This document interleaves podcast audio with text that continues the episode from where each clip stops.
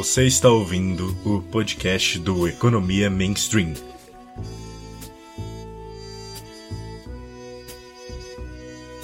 Olá, econômicos, caso você seja uma pessoa que falta alguns parafusos e decidiu estudar economia, ou então olá, homo sapiens, caso você seja uma pessoa com sanidade.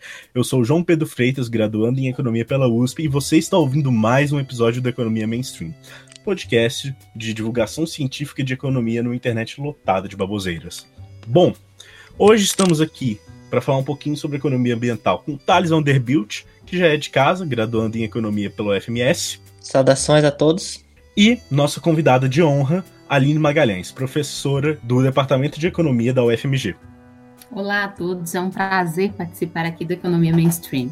Então, Aline, antes da gente começar o podcast, só um recadinho para os ouvintes. Por favor, quem puder dar o seu apoio para a gente, tanto pelo Pix ou então pelo nosso Apoia-se. O link tá tudo na descrição, todas as informações necessárias para você conseguir ajudar esse projeto a se manter de pé. Tudo que a gente faz aqui é de uma base extremamente voluntária, então para ajudar a gente a pagar servidor, enfim. Então, caro ouvinte, se você puder nos ajudar, qualquer valor já ajuda muito. Bom, para começar esse podcast, Aline, queria perguntar: existe um dilema, um trade-off entre, de, entre crescimento econômico e preservação ambiental? que os estudos na área têm a dizer sobre a existência ou não desse trade-off? Bem, historicamente, na verdade, a ideologia do crescimento geral a qualquer custo, sempre retirou um pouco a importância dos temas ambientais. Né? A gente consegue ver isso olhando para o processo de desenvolvimento dos países, olhando para a Europa, né, para os processos de industrialização dos países avançados e, e mesmo em desenvolvimento, que foram basicamente calcados em uma trajetória de degradação e impactos ambientais quase toda a floresta nativa da Europa, por exemplo, foi dizimada. Né? Nós queremos, na verdade, a pergunta que que nós podemos fazer, se queremos repetir a mesma trajetória, e mais do que isso, é possível manter um crescimento econômico né, sustentado, pelo menos no longo prazo, acompanhado da melhoria das condições sociais, tal como, por exemplo, distribuição de renda, de riqueza, e também respeitando o meio ambiente? Certamente eu acho que isso é um desafio, mas é possível. Né? A distribuição de renda, por exemplo, ela não resulta automaticamente do crescimento econômico, pelo contrário, né?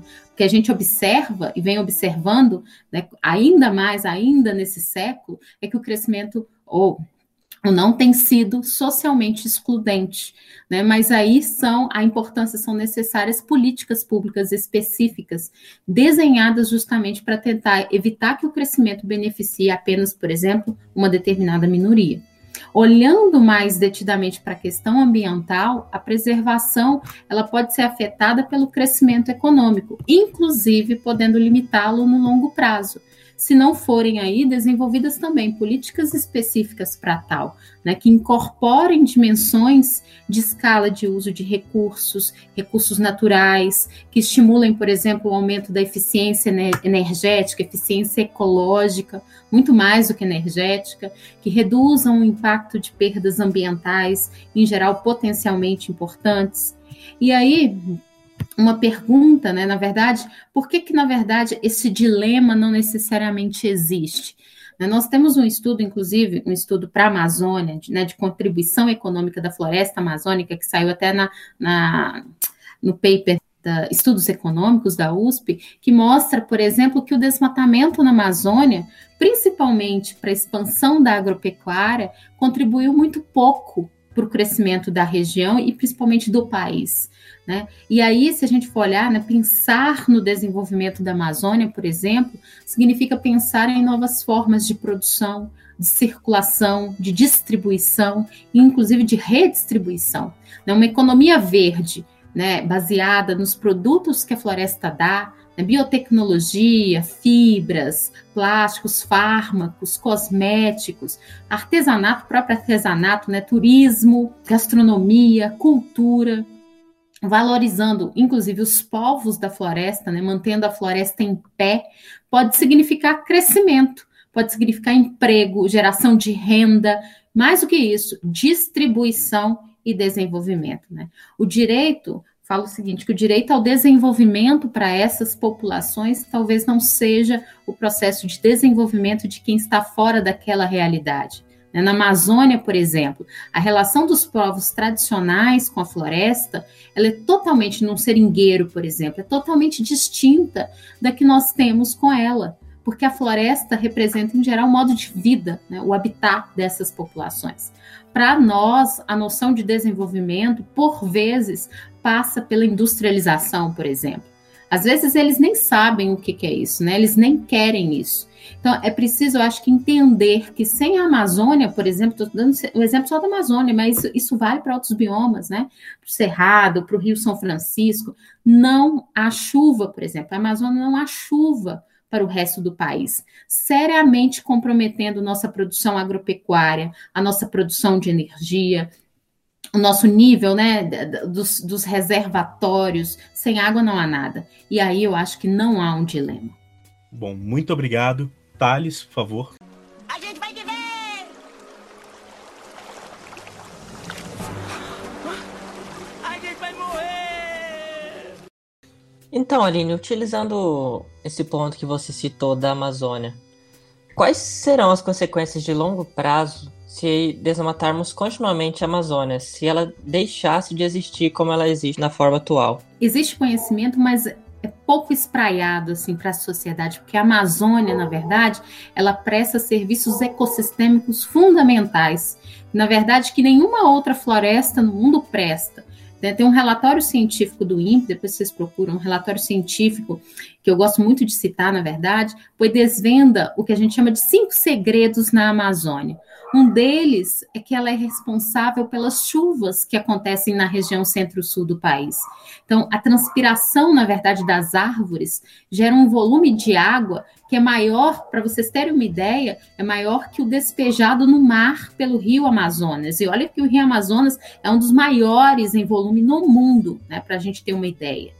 E aí pega, pega a Amazônia. Uma árvore, por exemplo, grande, ela pode bombear do solo e transpirar mais de mil litros de água num único dia. A Amazônia sustenta centenas de bilhões de árvores em suas florestas. Ou seja, se a gente for juntar isso tudo, dá cerca de, de 20 bilhões de toneladas de água por dia, que são transpiradas por todas as árvores né, na bacia amazônica e colocadas, colocadas no ar são os famosos, o que a gente chama, né, e aí esses segredos mostram que são os rios aéreos, que vão desaguar no centro-oeste, que vão desaguar no sudeste, no sul, com chuvas em geral brandas, né, benignas, a formação da a nucleação né, dessas transpirações causa o que os cientistas chamam de pirlim-pim-pim, são substâncias voláteis, na verdade precursoras dessas chuvas mais brandas, mais benignas, mantendo justamente a nossa produção agropecuária, energética, água nos reservatórios. E aí a gente fala, fala o seguinte, ela na verdade, a floresta amazônica é a melhor e a mais poderosa parceira de todas as atividades humanas que requerem chuva na medida certa, um clima ameno, proteção de eventos extremos e estocagem de carbono. A Amazônia, para vocês terem uma ideia, armazena, na verdade, um estoque de carbono enorme nas suas árvores.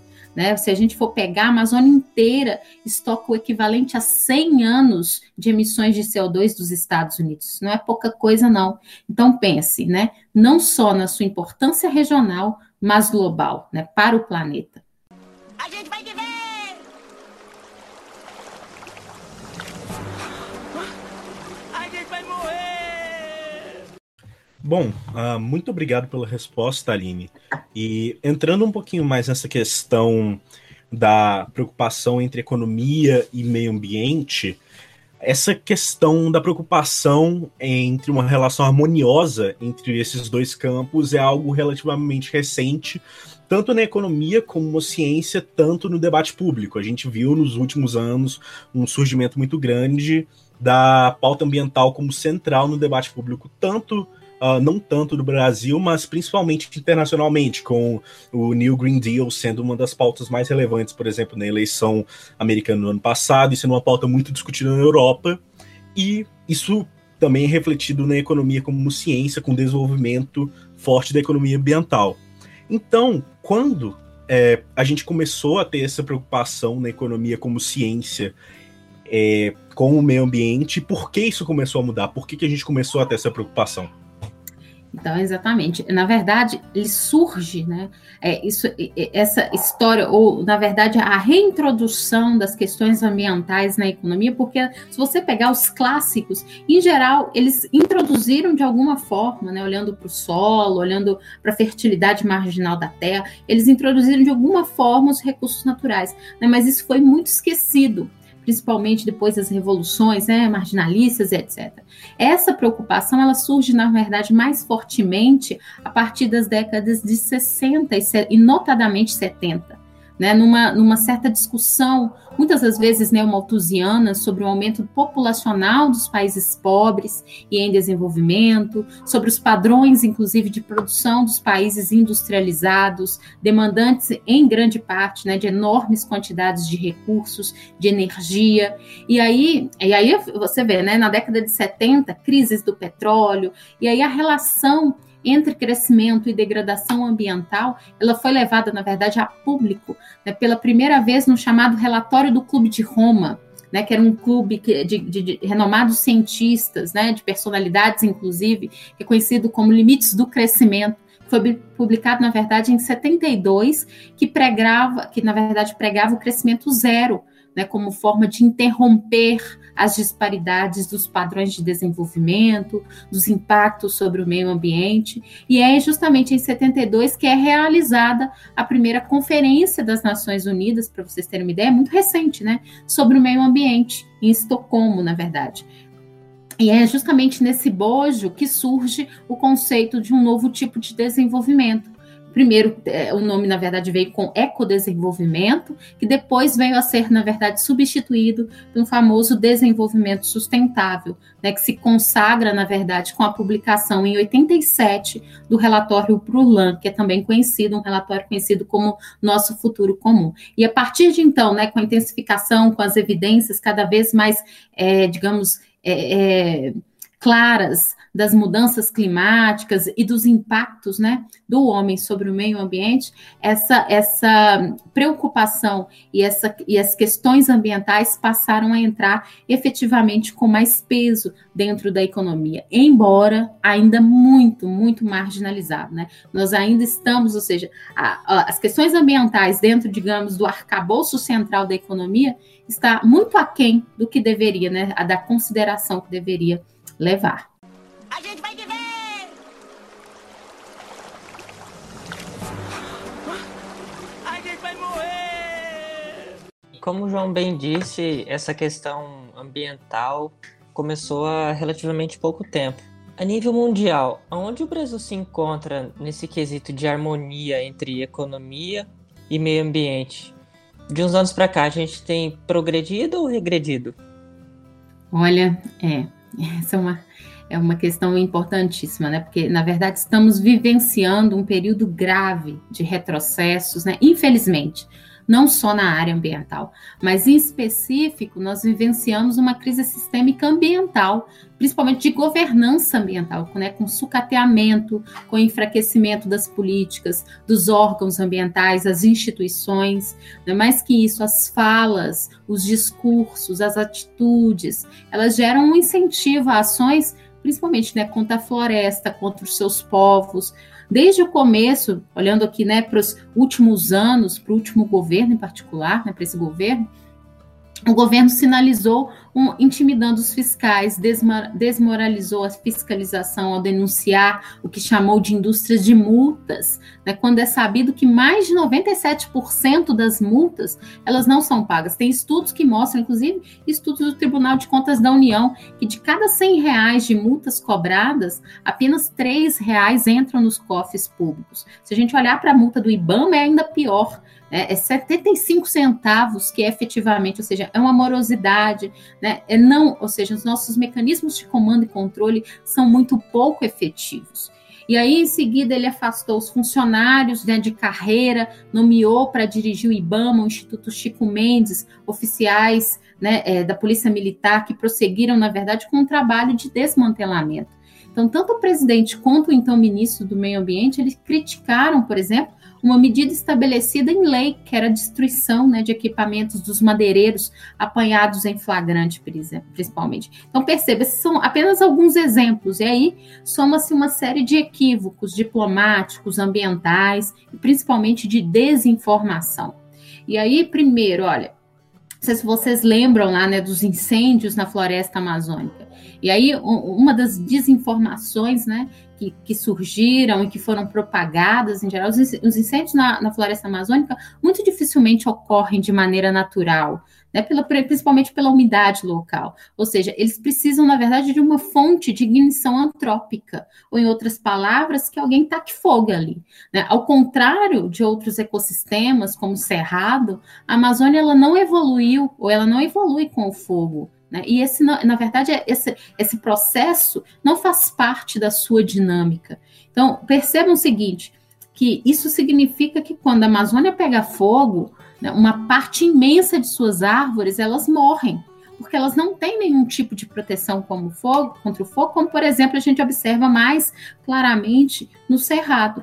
E aí ao morrerem, essas árvores então elas se decompõem, elas liberam para a atmosfera todo o carbono que elas armazenavam né, contribuindo assim cada vez mais, e aí percebam, como eu falei lá em cima, né, uma das importantes funções ecossistêmicas da Amazônia é sua grande estocagem de carbono.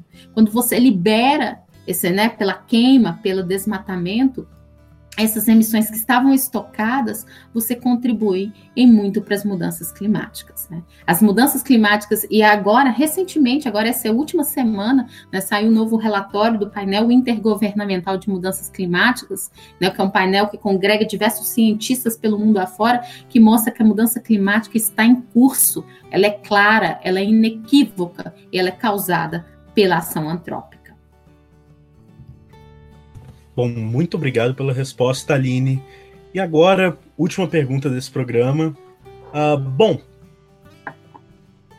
métricas são extremamente importantes quando a gente está falando de economia, especialmente para a gente verificar a validade ou não de uma política pública, para ver o quanto ela é eficaz ou não. E para desigualdade, a gente tem o Gini. Para crescimento econômico, a gente tem o PIB.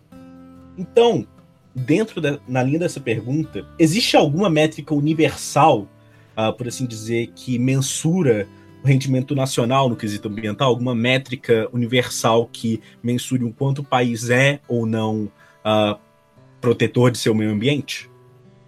É, a, a, economista John Robinson né, escreveu, na verdade, um artigo há, há uns 40 anos atrás perguntando uh, quais são as questões, what are the questions, na verdade. E aí, nesse artigo, ela fala um pouco disso. Né? Nós temos produção para quê? Nós temos PIB para quê? Nós queremos extrair petróleo para quê? Isso remete a uma questão semelhante, por exemplo, à busca de felicidade. Né? Pesquisas, por exemplo, se você pegar pesquisas sobre felicidade, que tem sido muito, tem a, uma efervescência em geral, pelo menos nos últimos anos, né, mostram que a felicidade aumenta até um certo nível de renda, por exemplo. Daí em diante, ela não aumenta, né, o que é conhecido, inclusive, como um paradoxo da abundância. Né? E aí tem que se pensar, na verdade, em um indicador de bem-estar que vai muito além da simples métrica do PIB, né, que mede a atividade econômica só do lado dos benefícios e não dos custos. E há muitos estudos nessa área, né? Inclusive alguns no Brasil, o IPEL tem desenvolvido, né, questões nesse sentido.